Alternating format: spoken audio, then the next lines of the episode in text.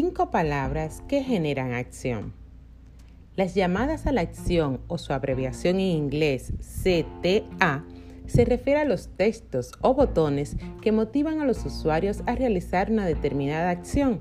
Por ejemplo, ver más o compra aquí. Nuestra primera palabra de acción es tú. Dirige el texto a la personalización, o sea, si usas la palabra tú, esto hace que el contenido sea más cercano. Nuestra segunda palabra es mejor. Esto hace que tu producto sea un top. Todos queremos lo más o lo mejor. No se encontrará ninguna razón para no adquirirlo. La tercera palabra es gratis. ¿A quién no le gusta esta palabra?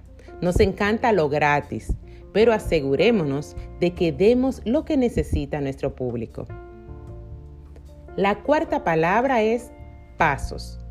Cuando usamos la palabra pasos, el público lo ve fácil. Por lo tanto, tratemos de facilitarle la vida a nuestro cliente. La quinta palabra es cómo. ¿A quién no le gusta saber cómo hacer las cosas? Al decir la palabra cómo, la audiencia entiende que estás revelando el secreto mejor guardado por todos los siglos. Usa estas cinco palabras para generar la acción en tu público y que así vaya a ver tus productos o tu página web.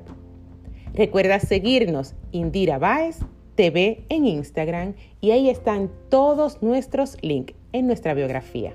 Hasta el próximo audio.